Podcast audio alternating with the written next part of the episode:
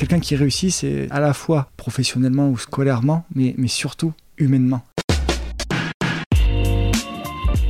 Bonjour à toutes et à tous, je suis Alexandre Mars et vous écoutez Pause, le podcast où l'on prend le temps. Le temps de s'arrêter, le temps d'écouter, le temps d'explorer, le temps de rire.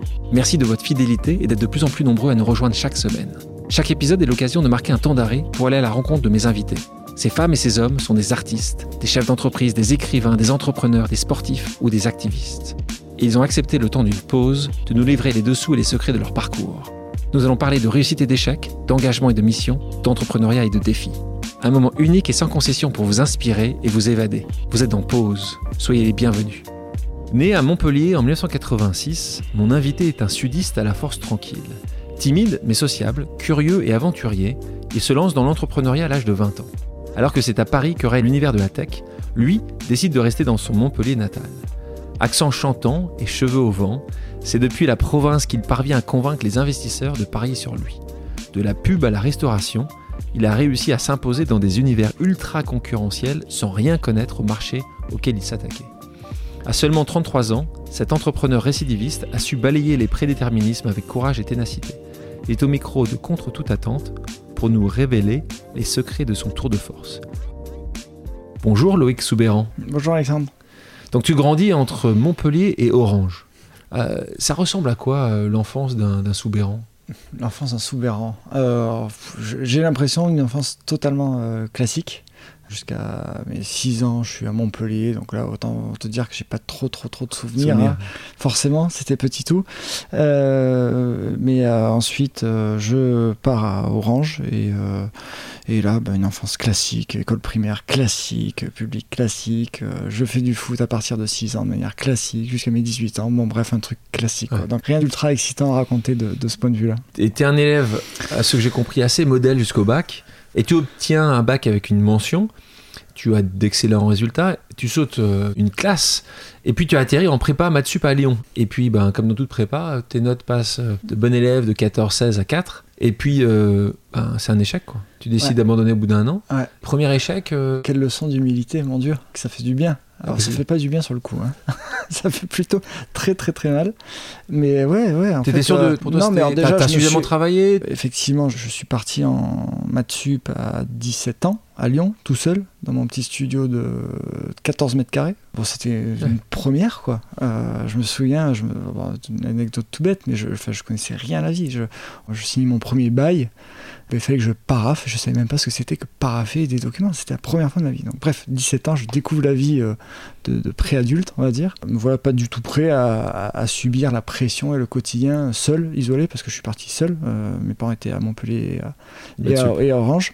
Euh, je suis parti seul et, euh, et voilà, donc été une belle expérience, mais très compliqué à vivre parce qu'effectivement, on, on démarre. On a, le premier jour, je m'assois, on, on dit tous nos notes euh, qu'on a eues euh, euh, en maths et en physique. D'ailleurs, c'était- il fallait dire ces deux notes-là.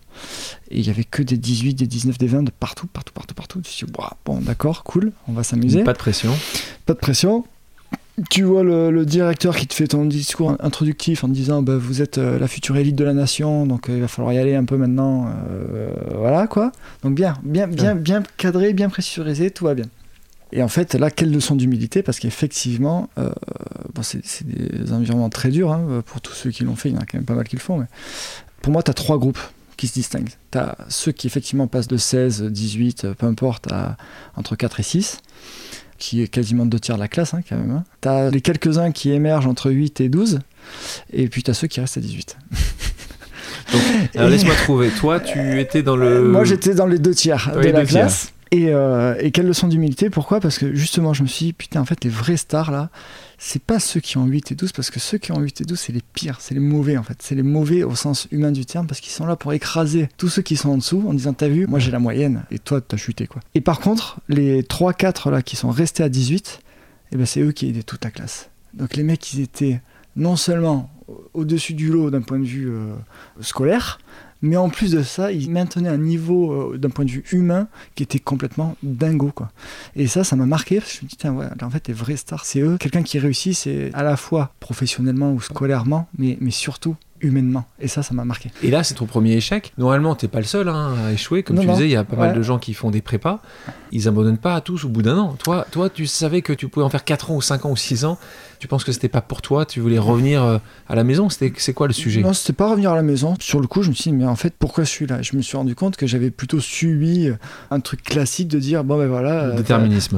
voilà, exactement. T'es es bon, euh, t'as des super notes euh, jusqu'en terminale, t'es toujours dans les deux, trois premiers de ta classe. ben, Qu'est-ce que tu vas faire Tu vas faire euh, prépa. Ouais. Et ben voilà, c'est tout. Mais Et en fait, je me suis rendu compte que ben non, j'avais Ouais. pas envie de faire ça, quoi. Parce que le déterminisme est extrêmement important euh, chez quasiment tout le monde. Chez toi, le prédéterminisme familial aurait fait que tu devais devenir médecin. Papa gynéco, maman urgentiste, frère kiné, sœur sage-femme. Je pense que c'est euh, l'arbre généalogique. Ma, mère est urgentiste, ma tante est euh, aide-soignante, mon oncle dentiste. Donc en effet, donc Matsup, Matsup paraissait assez logique dans tout ça. C'est à ce moment-là que tu décides que ce prédéterminisme, parfois non voulu, tu allais euh, complètement changer parce que ce que tu décides de faire à ce moment-là, ça n'a absolument rien à voir parce que alors là, tu retournes et tu vas faire un IUT Ouais. de contrôle de gestion. J'ai commencé d'abord par un IUT informatique qui avait des grosses composantes maths quand même, parce que je me suis dit, allez, quitte à repartir, autant refaire un peu le truc que j'aime bien faire quand même. Et ensuite, j'ai bifurqué sur des études, mais deux ans après, de contrôle de gestion. Donc tu as mis quand même un peu de temps à, à vraiment euh, chasser ce prédéterminisme euh, pour faire quelque chose qui n'a pas grand-chose à voir. Je pense que je me suis euh, réécouté, en fait, Réécouté. ou, ou- ou Ou écouté. écouté pour la première fois. Et, euh, je, je- je rattaque mes études et effectivement, là, très vite, ben, je me rends compte que ce que j'aime, c'est faire des projets, en fait, tout simplement. C'est euh, comprendre ce qui se passe autour de moi, c'est gratter, c'est machin, c'est et, euh, et c'est ce que je commence à faire dès l'UT. Donc tu vas nous parler peut-être de ton premier projet ou peut-être un de tes premiers projets. Je suis pas sûr que ce soit le premier, Flash Tonight. hein. Si, ça c'est le premier. C'est vraiment le premier. Ouais, Flash Donc, Tonight, euh, c'est un site de, de- Beau marketing, donc ça faisait quoi Flash Tonight Flash Tonight. Bon, c'est un truc tout bête, hein, mais c'est pour les Parisiens, c'est pour faire un, un comparable qui est un peu national. C'était l'équivalent d'un Soon Night ou d'un Till Late pour ceux qui connaissent. C'était vraiment un réseau de photographes de soirée. Vous êtes en soirée quelconque euh, dans un bar, une boîte ou autre. Vous avez un photographe qui vous prend en photo et vous allez récupérer euh, la photo de votre soirée. Voilà, souvenir quoi. Rien de fou, mais, euh, mais en tout cas nous on avait fait ça dans le sud de la France. Et De- parce que de- tu as vu un truc qui fonctionnait à Paris, tu dis on va faire la même chose dans le sud? En fait, je raconte euh, mon futur associé, euh, justement, pour mes, mes aventures, Toutes tes aventures qui, après, qui hein. finissent. Euh, dans ce cadre-là, c'est lui, qui a- ça, c'est lui qui avait eu l'idée et euh, je me laisse embarquer dans, dans l'aventure. Et voilà, et donc du coup, l'idée, c'était vraiment de comprendre euh, ce qui se passe. Et c'est là où on comprend ce que c'est que un business model, parce que forcément, on cherche à en vivre, euh, même si on est étudiant, on cherche à faire un peu d'argent et on n'y arrive pas. Donc en fait, pourquoi? Parce qu'il n'y avait juste pas de business model. En fait, on, commence à se cadrer, quoi, vraiment à- et à se préparer à, nos futurs vrais projets. Parce que là, donc tu te lances sans études de marché, Ah, sans non, non. business Ah, model, non, non, avec, ça a euh, l'air sympa, Ah ouais, c'est on ne s'y connaît pas trop, On s'amuse quoi. on s'amuse. On s'amuse, mais avec toujours un truc quand même derrière la tête de comprendre ce qui se passe, de, de gérer des projets. euh, Si- Si je te dis c'est en faisant n'importe quoi qu'on devient n'importe qui, Oui. est-ce que ça te parle? Bah forcément, forcément. Rémi Gaillard, Rémi Guerre, qui Montpellier. est exactement donc euh, Ouais. donc une pensée et c'est un peu ça en fait, c'est que tu lances la pièce et puis tu espères qu'elle tombera du, du bon côté quoi. Sur ces premiers projets-là, oui, bien Ouais. évidemment. Après, Bon, le monde, le monde a changé, mais c'est là où tu as appris, je pense que. Voilà, exactement. Donc euh, 2009, tu as ton diplôme en poche, et là tu as le choix entre monter à Paris ou de rester à Montpellier. Euh, C'est quoi ton choix? Euh, on décide de bootstrapper nos projets avec euh, Loïc Jaurès depuis Montpellier.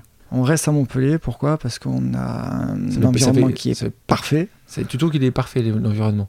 Pour les jeunes entrepreneurs, franchement, il est parfait. On va dire pour les primo-entrepreneurs. Pourquoi? Parce que euh, on a accédé à des bourses, euh, notamment. Donc, je sortais d'études, donc j'avais pas de chômage, etc. On sait très bien que très souvent, ceux qui lancent des startups euh, cèdent des deux premières années de, de, chômage. Moi, j'étais étudiant, donc j'avais pas, pas un sou, et j'avais bénéficié d'une bourse de 800 euros par mois. Donc, euh, 800 euros par mois quand on sort des études, on est richissime. Ça suffit mille fois pour, euh, pour se payer des pâtes et, et son petit appartement, et pour travailler 7 jours sur 7. Et l'idée, c'est de bootstrapper les premiers projets.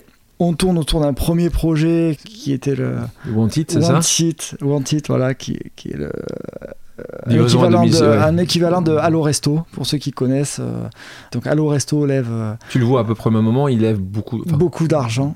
Ouais, fait beaucoup. À, À l'époque, c'était énorme. c'est 10 là. millions. Ouais, 10 c'est qui est millions, je me souviens encore de la... Et là, et là, automatiquement, vous dites bon, on laisse tomber. Ah, direct. Direct. Il y a même pas, vous essayez même pas de lutter, vous Non. essayez pas de penser. Vous, vous On avez. n'était pas encore sorti des cartons, on a dit stop, euh, on est mort. Pourquoi? Parce que on avait quand même cet objectif d'être financé Bah oui. à un moment donné.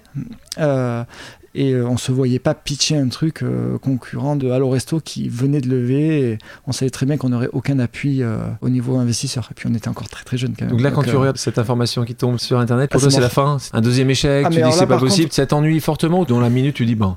Pour le coup, il y a, deux types euh, d'entrepreneurs, je pense. Il y a ceux qui s'entêtent sur un truc en disant c'est mon idée de base, euh, j'y vais à fond et euh, pendant 5 ans, 6 ans, ils traînent tout le truc et en général ça finit quand même pas très très bien. Et même quand tout le monde leur dit écoute, il faut que t'arrêtes, euh, bah, ça continue quand même. Faut savoir débrancher la prise, Il faut savoir débrancher. À un moment donné, c'est plus une question d'ego, c'est juste, c'est pas grave quoi, c'est pas grave. L'échec, ça dépend ce qu'on en fait quoi, c'est tout. hein. C'est comme une, une maths sup qu'on loupe quoi, ça dépend ce qu'on en fait. Mais là pour le coup, c'était vraiment on-off instant, c'est niet, on, on arrête, il faut qu'on trouve autre chose. On était vraiment dans cette euh, forme de brainstorm permanent, Permanent. de, de quel va être notre premier euh, vrai projet. Et du coup, euh, on bifurque un tout petit peu. On tire le fil, on se dit bon ben ce sera pas de la réservation de nourriture, ce sera de la réservation de rendez-vous. Donc là, c'est co-booking, Co-booking, ouais. Qui est une sorte de. rendez-vous au sens large, parce que Ouais. on pourrait imaginer que c'est un peu du Doctolib sur Ouais. certains rendez-vous. Là, c'est pour le médecin. Ouais. Tu peux aussi réserver ton coiffeur. C'était d'une manière. C'était un truc un peu généraliste. Un peu généraliste. euh, comme quoi, il y a déjà un, un premier sujet d'exécution, parce qu'effectivement, je pense que Doctolib a bien fait de se spécialiser sur la médecine, au même titre que d'autres se spécialisent sur le- les coiffeurs, d'autres sur d'autres secteurs de métier. Mais là, cette Mais- fois-ci, vous la lancez pas. hein. Tu, tu- Là, alors Tu- là, on est, à- on est, là, on, finit Ouais. devs. On a nos premiers euh, clients, Clients, etc. partenaire, ouais. Et là, euh, la TIDS. Voilà. Et donc, parce qu'en même temps que tu t'étais en train de lancer, tu conduis à réfléchir à d'autres oui, choses. Bah oui, oui, parce qu'en fait, on était encore euh, deux, quoi. Deux, ouais. Euh, et en fait, j'ai mon troisième associé avec qui on parle, qui s'appelle Olivier Reynaud, que j'avais connu dans le cadre de Flash Tonight, avec euh, Louis Jaurès. Tous les deux aussi sont de Montpellier. Ouais, ouais, ouais, on était tous à Montpellier, et là, euh, boum, euh, l'idée de TID euh, intervient, et là, on, se, on se dit, euh, allez, feu, c'est parti. Deux questions. Un, raconte-nous Tids, et puis deux, euh, comment elle arrive cette idée jusqu'à vous L'idée fondamentale de TIDS, c'était de se dire on est en plein essor du marché de la publicité vidéo. On se parle, on était en 2010. hein. Euh, donc c'était vraiment l'essor des YouTube, Dailymotion, des chaînes en ligne. Donc les annonceurs cherchaient des emplacements publicitaires pour annoncer en ligne, de la vidéo, leur spot télé, quoi, Ouais. grosso modo. Et euh, ces pubs-là étaient très rémunératrices pour les éditeurs, mais ceux qui mangeaient dans ce gâteau-là, c'était que les, éditeurs qui produisaient du contenu vidéo. Et nous, on s'est dit, mais en fait, pourquoi est-ce qu'on ne dissocierait pas euh, la notion de publicité vidéo et de contenu? Pourquoi est-ce que j'associerais pas une pub vidéo entre deux paragraphes d'un article de presse tout simplement? Comme ça, on arrive à monétiser, grâce à la publicité vidéo qui est plus rémunératrice, des contenus qui ne sont pas de la vidéo. Et donc ça, ça, ce qui paraît assez évident aujourd'hui, oui. il y a 8 ans, Ah bah ça n'existait pas du tout. Mais, Mais ni, en ni France, en Europe, aux États-Unis. ni à l'international.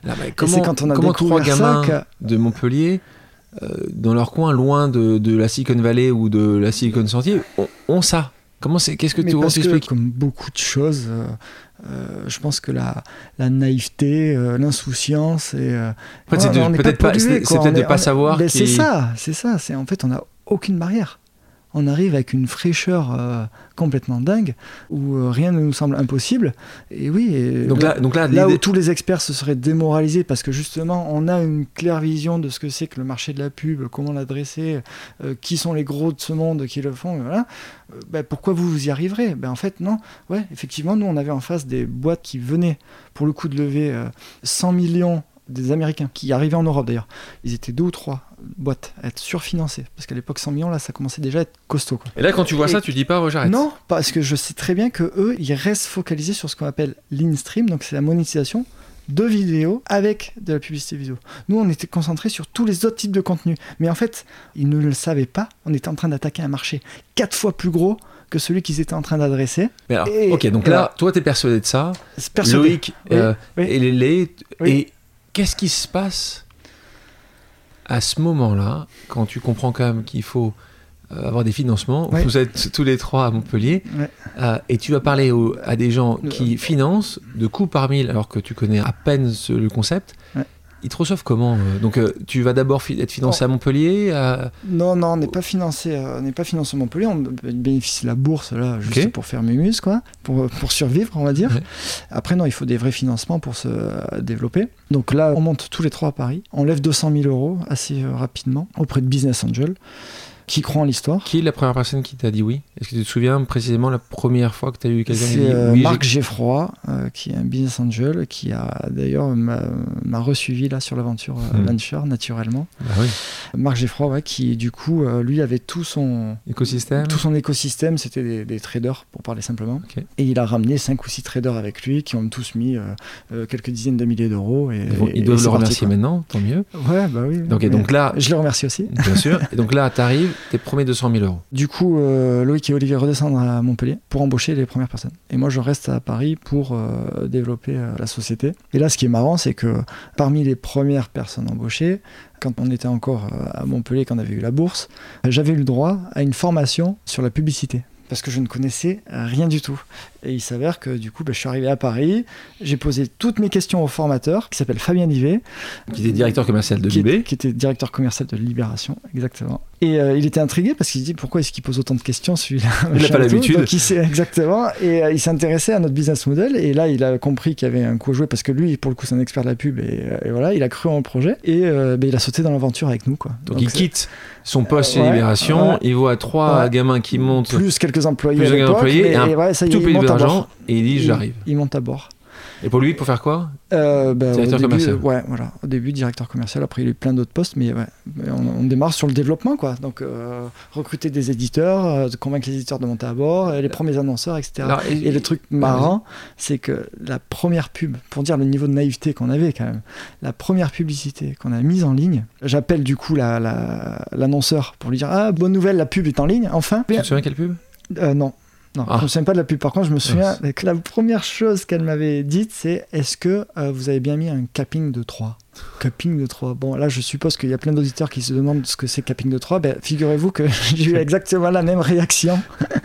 Qu'est-ce qu'un capping de 3 T'as pas lui répondre ça, t'as dit bien sûr. Bien évidemment. Bien évidemment. Exactement. Donc je dis, bah oui, oui, bien sûr, on a mis capping de 3 et je raccroche et avec Loïc, on se met sur Google en deux secondes, capping de 3, qu'est-ce que c'est, qu'est-ce que c'est? Et on a mis une soirée à développer le fameux capping, Capping de de 3.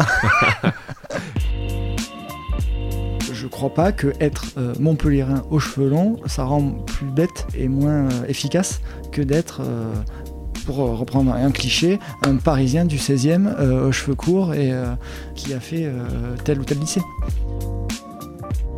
Les auditeurs ne peuvent pas avoir la chance que j'ai de voir euh, Loïc, mais dans l'introduction, je parlais de ses cheveux au vent. Tu avais à peu près euh, la même chevelure euh, quand tu essaies de convaincre les gens. Est-ce que tu avais le même accent un peu rocailleux qui est tellement beau, qui vient du Sud? Est-ce que ça a été facile quand tu arrives à 25 ans à Paris, en plus d'être jeune, Ouais. d'avoir un look qui n'est pas forcément parfaitement euh, formaté Très sincèrement, euh, oui, oui, j'ai subi euh, certains préjugés. Ça, je, on, va, on va pas se le dire, je suis pas là pour. euh, Mais oui, j'en ai subi. Comme beaucoup de gens en subissent au quotidien, moi, ils étaient pas très graves. Mais oui, bien sûr. Bah, c'est aussi bête que déjà, bah, quand on démarche au téléphone, allô, bonjour, hop, compliqué. Donc on, on gomme un peu parce que mine de rien, les gens en rigolent. Mais on sait très bien que dans le fond, euh, bah, il y a tout un tas de préjugés qui ressortent, quoi. Euh, aussi bête soit-il, mais c'est pas grave. Admettons. T'en as déjà eu comme ça qui t'ont dit vraiment en disant Ah, Loïc c'est bien mais Bah, parmi, euh, bah, surtout les, je l'ai vraiment ressenti lors de notre première levée de fonds de 4 Ah. millions d'euros. parlons des investisseurs. Ouais, j'ai vraiment ressenti là. Donc là, Le- donc le là ça commence à bien se passer. Ouais, Tu commences à avoir un peu de traction. exactement. La Donc vraie là- traction, du vrai business. Du vrai enfin, On est en train de prouver, quoi. Donc tu arrives. Ouais. Alors c'est quoi la sensation que tu as Tout le temps des réflexions. Tout le temps des réflexions. Tout, le le temps temps. des réflexions. mais qui sur quoi sur ton look, sur le fait que tu es à Montpellier, Surtout, sur- surtout, surtout. oui, les cheveux. Ils ont pas l'habitude, Les cheveux, euh, quand est-ce que tu vas te couper les cheveux euh, euh, quand le- est-ce que tu mets la cravate? Quand ouais, ou on dirait Jésus. enfin, bon, ça, ça j'en ai, j'en ai entendu. mais tout le temps avec le sourire, bien évidemment. Sinon, La pas bienveillance. La bienveillance. Loïc, la bienveillance. La bienveillance. Mais bon, voilà. Donc, mais en général, quand on ne le pense pas, on ne le dit pas. Donc, Et à un moment tu te dis je vais me couper les cheveux et je vais Non. passer tout à Paris? non, non, parce que Pas une seule fois tu Pas une seule fois, mais non, c'est plus moi. C'est plus moi. Justement, et ça, je, je crois que je, je l'avais bien compris euh, en prépa, etc. Il n'y a pas de posture. C'est euh, surtout avec un investisseur, on est en train de créer une relation. Je suis pas uniquement là pour que tu me donnes de l'argent. Euh, je sais très bien qu'une fois qu'après, on va vivre ensemble 4, 5, 6 ans, 7 ans. Si, en fait on s'entend pas là dès le premier jour, mais qu'est-ce qui va se passer pendant 4, 5, 6 ans? Ça va être l'enfer. Donc si tu ne m'acceptes pas tel que je suis, je vais pas changer. Tu sais très bien que je vais pas pouvoir changer pour toi et tu vas pas changer pour moi. Donc soit on s'entend, soit on s'entend pas. Voilà. Et je crois pas que euh, euh, tout se joue sur euh, la longueur des cheveux, un accent, etc. Il me semble que ce qu'on regarde en premier, c'est la capacité en tant qu'investisseur hein, et entrepreneur. C'est est-ce qu'on est sur le bon marché? Oui, non. Est-ce qu'il y a la bonne équipe en place? Oui, non. Est-ce qu'on met le bon niveau de financement en face pour aller attaquer un marché? Oui, non. S'il y a ces trois piliers-là, on y va. Voilà. Je crois pas que être euh, Montpellierin aux cheveux longs, ça rend plus bête et, moins euh, efficace que d'être, euh, pour reprendre un cliché, un Parisien du 16e aux cheveux courts et, et, qui a fait tel ou tel lycée. Combien de rendez-vous investisseurs à ce moment-là? C'est 5, c'est 10, c'est 50 Je fais un roadshow, donc déjà, un, première mission, parce que là, je ne sais pas, trouver un lever de ah oui parce oui, donc explique un petit peu comment ça se passe de nouveau. tu, tu vas pas tout seul, ça peut arriver. Mais... J'étais le seul de la boîte à gérer le, processus de, levée de fonds. Bien évidemment, je ne connais pas les investisseurs. Je, on est novice. Autant qu'on était novice dans la publicité, autant on était novice dans, dans, les levées de fonds. Donc, il est d'usage de, euh, quand on, on, peut, euh, prendre ce qu'on appelle un leveur de fonds. Donc c'est un banquier, c'est quelqu'un qui, c'est un intermédiaire qui vous aide à, à, vous introduire auprès des investisseurs et avoir le bon niveau de discours. Quoi. Et là commence donc le, processus de roadshow. Et oui, et là je, vois bien qu'il y a des. Pour ceux qui vont t'accompagner déjà Déjà. D'accord. Déjà. Et ils m'ont dit non une première fois, et puis après ils ont vu quand même que c'était vraiment sérieux. Euh, là, c'était quand même compliqué. Euh, enfin, le truc, il allait sortir par le haut, c'est sûr. Quoi. Et, euh, et, voilà. Donc c'est sûr que là, il faut quand même de temps en temps un peu ravaler sa fierté, mais, parce qu'il faut avancer. Mais il faut pas changer. Il faut pas changer. Il faut s'adapter sans changer. Ah bah oui, ah oui, indispensable. Et donc là, donc là, donc as ton leveur de fond. Donc là, l'autre mission, parce que ça c'est parfois une chose un peu plus simple, c'est d'aller trouver les gens qui vont faire le chèque. Oui. Donc là, neuf personnes qui t'ont dit euh, t'es pas sérieux et une personne qui t'a fait confiance, c'était. Euh, c'est quoi la résilience que tu as par rapport à euh, ça? Très sincèrement, on a eu trois investisseurs sur, je sais pas, peut-être 20 ou 25 qu'on a vus qui étaient prêts à nous suivre. Donc c'est déjà pas trop mal. Ouais. C'est pas mal. C'est pas mal. Quand on a plus que un, c'est déjà bien. Mais, euh, mais j'étais euh, quand même ultra euh, aidé. Là, le hasard fait plutôt bien les choses. donc le lever me, me, fait aller voir un premier fonds d'investissement qui s'appelait Elaya, et qui s'appelle encore Elaya d'ailleurs, qui était à l'époque co-dirigé par Marie Eklund. D'accord. Et Marie Eklund, il s'avère que c'est sûr que dans le monde de, de, de la finance et de l'investissement, elle détonne un peu. Euh, par à la fois son mode d'action, son mode de pensée. C'est une femme. Rare, voilà. et je pense que je sais pas pourquoi, mais du coup, peut-être qu'entre gens qui subissent plein de préjugés, on s'est bien entendu d'entrée de jeu. Et c'était censé être un tour de chauffe. Très souvent, on fait un ou deux meetings de chauffe, entre guillemets. Tenter, tester les messages. exactement. Et il s'avère que Elaya n'était pas censé être en capacité d'investir chez Tiz pour des contraintes réglementaires. Donc le lever m'a dit écoute, on fait le premier meeting et on voit ce que, ce que ça donne. C'est un meeting de chauffe. Et là, je rencontre Marie Eklund et en fait, le, courant passe instantanément. Parce que je pense que justement, elle a la capacité de ne pas s'arrêter euh, aux, préjugés euh, débiles. Et, euh, et, le courant passe. Et du coup, elle veut absolument investir. Donc, elle se trouve une combine pour sortir du, du truc réglementaire. Et voilà, elle a été moteur euh, sur, sur, tout le reste. quoi. J'espère que le régulateur ne nous écoute pas. Non, ça va, c'est passé. C'est passé. de toute façon, c'est sorti depuis longtemps. C'est bon. C'est bon donc c'est Marie, donc très rapidement, dans un des premiers meetings, qui dit Moi, je te suis. Ouais. Mais je le sens direct. Ouais. Je le sens direct. Euh, et ça, du coup, ça m'a quand même mis du baume au cœur. Et après, ben, ça donne euh, de l'énergie pour aller chercher un deuxième. quoi. C'est quelque chose qu'on a fait. Et donc là, vous en avez deux, trois finalement qui investissent Il y a deux qui investissent, euh, le troisième n'a pas pu être retenu. donc, ok, donc il y a un, choix en plus que vous avez la, chance de pouvoir faire. Donc là, donc 4 millions euh, d'euros. Et là, quand tout va bien, tu comprends une opportunité de t'associer plutôt de continuer tout seul. Donc, euh, donc là, il y a e-buzzing, Pierre Chapaz, qui à ce moment-là voit l'intérêt pour lui parce que ta traction est peut-être plus faible de son côté et qui se dit certainement qu'il y a un intérêt de mettre ensemble mm. vos compétences et, vos outils. Donc tout va bien. Euh, l'entreprise continue à grandir, a des très beaux chiffres, lève de l'argent et est rachetée. Euh, toi, à ce moment-là, alors que tout va bien, alors que tu vois justement la croissance euh, qui accompagne le succès du groupe, parce que le groupe est d'ailleurs euh, appelé Tids et pas eBuzzing. Pourquoi tu pars alors? Est-ce que tu as fait, le tour Parce qu'en fait, on s'est mis en vente. On était vendeurs, tout simplement. Euh, et euh, d'ailleurs, euh, voilà, on peut parler aujourd'hui, mais je crois que l'histoire nous a donné raison. C'est-à-dire que le marché de la publicité est compliqué, très compliqué aujourd'hui. On a senti, pas le vent tourner, mais on a senti que quand même le, secteur qui est ultra dominé par Google, Facebook, un duopole qui est terrible, hein, parce que c'est 80 92% des budgets, faut le savoir, ça, 92% des budgets mobiles partent chez Facebook et Google. Et euh, aujourd'hui, le mobile, le c'est reste, 70% et- et du, il vous du reste, marché de la il vous reste 8% pour digitale. vivre entre tous les acteurs du... qui restent. Quoi. Toi, tu Donc penses, c'est une mare au crocodile. et toi, tu penses Et, par, euh, par- rapport à ça deux secondes, est-ce que toi, tu penses que on devrait pas avoir de autant de concentration? Tu penses que comme il est en train de Ah, s'imaginer aux États-Unis, tu penses que C'est terrible. on devrait vraiment avoir le législateur qui décide de casser ces grands groupes, d'avoir des, des vraies lois antitrust? Mais c'est terrible ce qui se passe là en ce moment. Enfin, Donc, moi, donc je- la réponse est oui. Ouais, la réponse est oui. C'est catastrophique ce qui se passe en ce moment. Le RGPD, etc. Mais bien sûr que c'est bien pour euh, les citoyens Ouais. que nous sommes. Mais en fait, il faut pas se leurrer. Euh, oui, c'est bien, mais si ça fait pas le jeu des Américains, là, on est en train de faire le jeu des Américains à 150 000 C'est-à-dire qu'on Pourquoi? Parce qu'en fait, toute la donnée, elle ne peut plus être captée sur des cookies, mais que sur de la donnée euh, loguée, donc euh, connectée. Grosso modo, quand Ouais. vous avez un compte, vous vous connectez, vous acceptez les conditions générales, les mecs, ils font ce qu'ils veulent de votre data, quoi. Donc quand vous êtes sur Instagram, euh, Snapchat, euh, Facebook, euh, Google, machin, en fait, ils ont droit, eux, D'utiliser de la donnée. De, de la collecter de la donnée en masse, en masse, de manière massive. Et tout l'écosystème tiers, bah là, d'un coup d'un seul, on ferme les robinets, merci, au revoir. Et euh, regardez ce qui arrive à Criteo, euh, regardez ce qui. enfin, voilà, c'est tout des pans entiers de boîtes européennes qu'on a mis à mal avec ce genre d'initiative. Donc peut-être qu'à l'Europe, ils se sont dit, écoute, euh, c'est pas grave, euh, vaut mieux protéger ce qui se passe, mais en fait, la réalité, c'est que la data, elle est chez les Américains. Voilà. Et donc, est-ce qu'on est content de ça? Non, moi, je, je suis pas favorable à.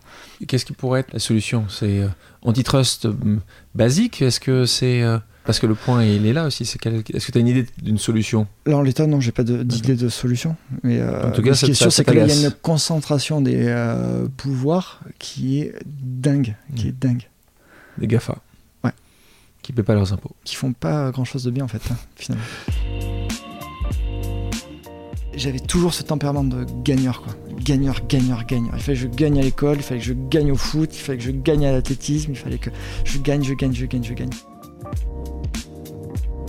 On continue, donc euh, tu décides de partir, et trois mois après, on pourrait t'attendre être justement à nouveau dans la publicité digitale, et ben là, on te voit réapparaître avec un nouveau projet qui n'a pas grand-chose à voir, et là, tu as décidé de t'attaquer à un petit marché, hein, 6 milliards d'euros en France, euh, 40 ou 50 milliards dans le monde, euh, marché vieux de 50 ans, qui est celui des marchés des, écoutez-moi bien, des tickets restaurants. Ouais. Je vais t'avouer, quand j'ai vu ça, ça m'a surpris, je me suis dit, c'est intéressant euh, de le voir rentrer sur ce marché-là.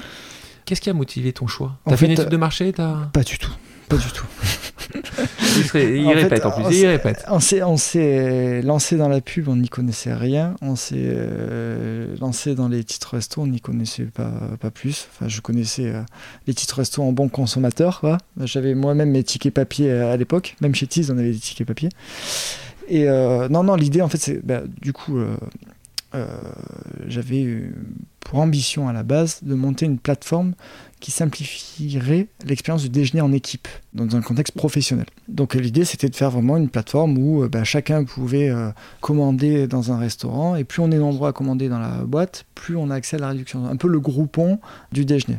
Mais en simplifiant tous les usages de prise de commande, ça évitait à, quelqu'un de dire et toi tu veux quoi et toi tu veux quoi, je commande pour toi, je t'avance et après tu me rembourses. Bon bref là chacun commande séparément, paye séparément, mais, mais tout le monde euh, euh, peut déjeuner ensemble. Et donc, euh, on va pitcher euh, le- le- le- les premiers restos euh, à Montpellier d'ailleurs, sur l'idée. Ça faisait un an que je maturais le truc, mais j'étais encore chez Tids et on était en, en process de vente. Et juste avant la vente de Tids, je me dis, hop, moi je ne fais pas le service après-vente, je pars sur, Sur mon- notre sur, notre, sur un autre projet, j'en profite. C'était un- c'était une fenêtre de sortie en fait, que j'ai prise.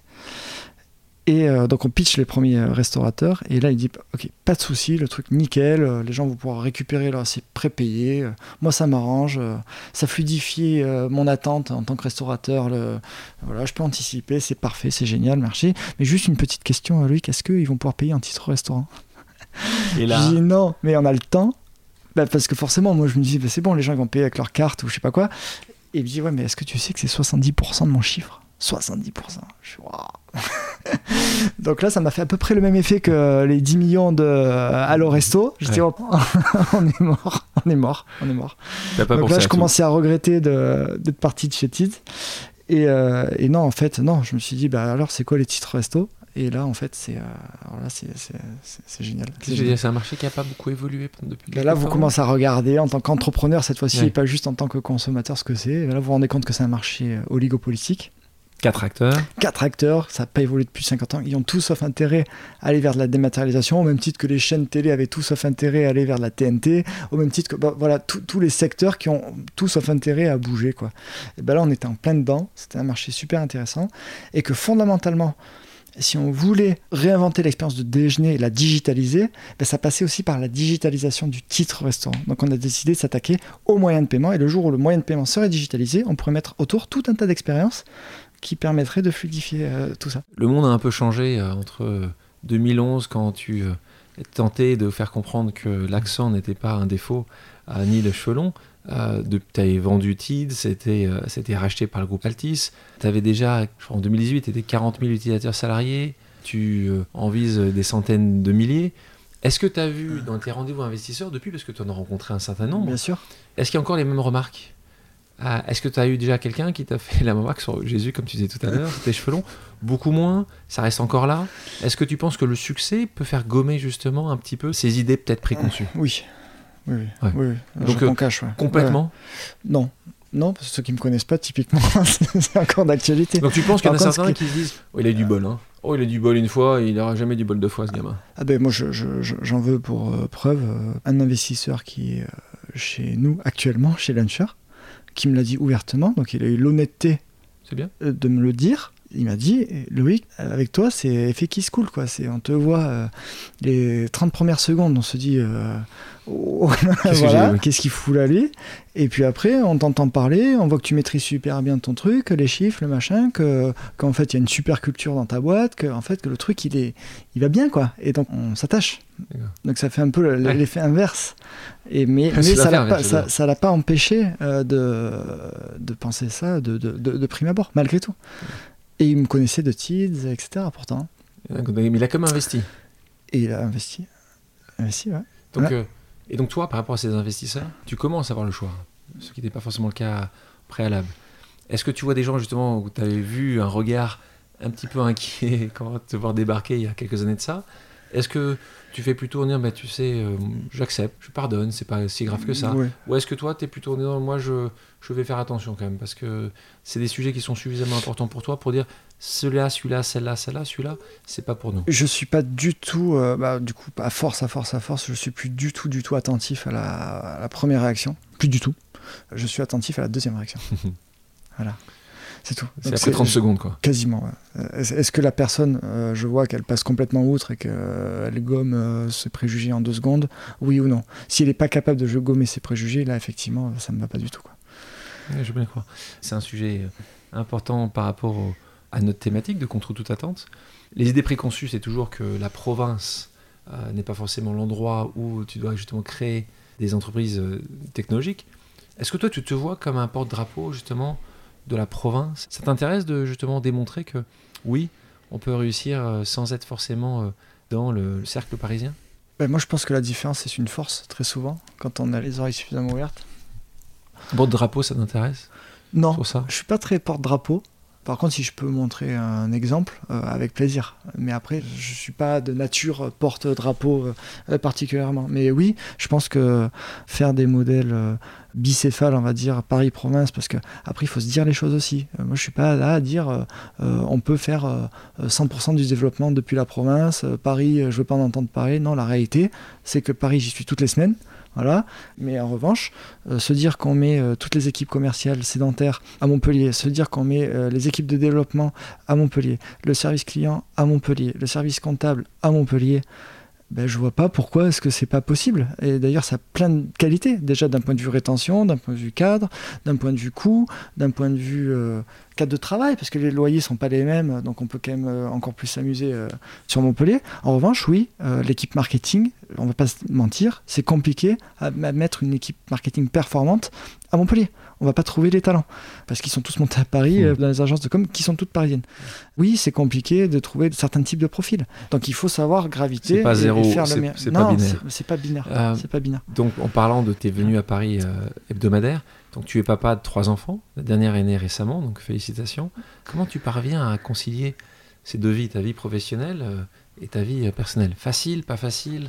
Ça demande beaucoup d'organisation, forcément. Ça demande euh, d'avoir une femme incroyable à ses côtés qui gère quand même euh, 8 dixièmes du quotidien. Euh, Bravo à elle. Bravo à elle, oui, parce qu'elle, pour le coup, elle était parisienne. Elle m'a suivi à Montpellier. Et elle a mis entre parenthèses sa carrière euh, professionnelle. Bon, elle avait ce, ce besoin d'être proche de, de sa famille, d'élever ses enfants, mais, mais c'est sûr que. Bon, après, c'est d'autres débats, mais, euh, mais oui, avoir une femme euh, incroyable à ses côtés, ça, ça aide, c'est une évidence. Le rythme que j'impose à la famille à bouger toutes les semaines, euh, en permanence, etc., si elle, elle avait exactement cette même volonté, euh, le, le truc marcherait pas. quoi. Et quel est le prénom de cette femme euh, Alexandra. Alexandra. Tu te décris comme un garçon timide, tu n'avais pas l'âme d'un leader pour reprendre tes mots, hein, alors que c'est un trait indispensable de l'entrepreneur. Aujourd'hui, tu as été à l'initiative de deux startups à succès. Est-ce que tu penses toujours que tu n'as pas cette âme de leader? Si leader, si je pense. Enfant, j'étais assez euh, timide dans le sens où quand j'étais au tableau, euh, si le professeur me faisait une petite réflexion, je devenais tout rouge devant tout le monde. Enfin bon, j'avais une tendance à devenir vite tout rouge. Euh, c'est plus, maintenant, c'est bon. Mais, euh, mais par contre, j'avais toujours ce tempérament de gagneur, quoi. Gagneur, gagneur, gagneur. Il fallait que je gagne à l'école, il fallait que je gagne au foot, il fallait que je gagne à l'athlétisme, il fallait que je gagne, je gagne, je gagne, je gagne. Je pense que ce tempérament de gagneur, je l'ai jamais perdu. Et j'ai juste appris à partager, à essayer de fédérer le plus possible avec, je l'espère, euh, beaucoup euh, d'humilité, parce que je pense que être humble, c'est la qualité euh, première d'un d'un leader. Loïc, nous terminons toujours ce podcast par un quiz. Deux propositions, une réponse possible que tu peux développer ou non. T'es prêt? Parti. Station F ou The Camp? Euh, The Camp. Carte de crédit ou chèque? Euh, téléphone. Parigo tête de veau ou Parisien tête de chien? J'aime beaucoup la première. Louis Picamol ou Florent Mollet Euh, Florent Mollet. Costume cravate ou Friday wear Friday War. Bureau ou télétravail Un peu des deux. Agir ou penser Agir. Action ou réaction Euh, action. Diplôme ou expérience Expérience avec un grand E. Se dépasser ou dépasser les autres Euh, se dépasser. Loïc, merci d'avoir accepté mon invitation. Merci Alexandre. Merci à toutes et à tous d'avoir pris le temps de faire une pause avec nous. J'espère que l'émission vous a plu, inspiré ou fait réfléchir. Si c'est le cas, je compte sur vous pour le partager avec vos proches, laisser un commentaire et mettre la note de 5 étoiles sur les plateformes d'écoute. Si vous voulez me suggérer des invités ou simplement me faire part de retour, vous pouvez me contacter via LinkedIn en tapant Alexandre Mars ou bien m'écrire à l'adresse suivante, le podcast pause at gmail.com.